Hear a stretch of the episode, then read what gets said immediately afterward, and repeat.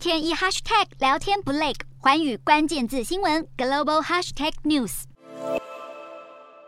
美国联总会主席鲍尔即将在二十五号展开的全球央行例行年会上发表演说。分析多半认为，鲍尔将放大鹰派声量，表态 Fed 将不惜一切手段把通膨降回百分之二，即便经济有衰退风险。九月 Fed 到底升几码？市场看法仍然不一。鹰派学者认为三码势在必行，但鸽派指出，鲍尔会强调暂停与维持这种更宏观构想，也就是完成升息之后，等一段时间再降息。因为 Fed 关切的不只是明年，而是到了后年，通膨还能不能维持在低档。曾获得诺贝尔经济学奖的学者史宾塞近期受访表示，美国通膨已经触顶，但不太可能短期降到目标水平。而抑制通膨又是费的职责，代表美国经济仍有可能衰退。虽然市场不至于走向崩盘，但资产价格向下修正很难避免。另外，中国企业从美股下市与西方金融脱钩，无论短期和长期都不是好事。也别小看地缘政治，尤其是两岸问题，只要走错一步，将是美国经济另一场灾难。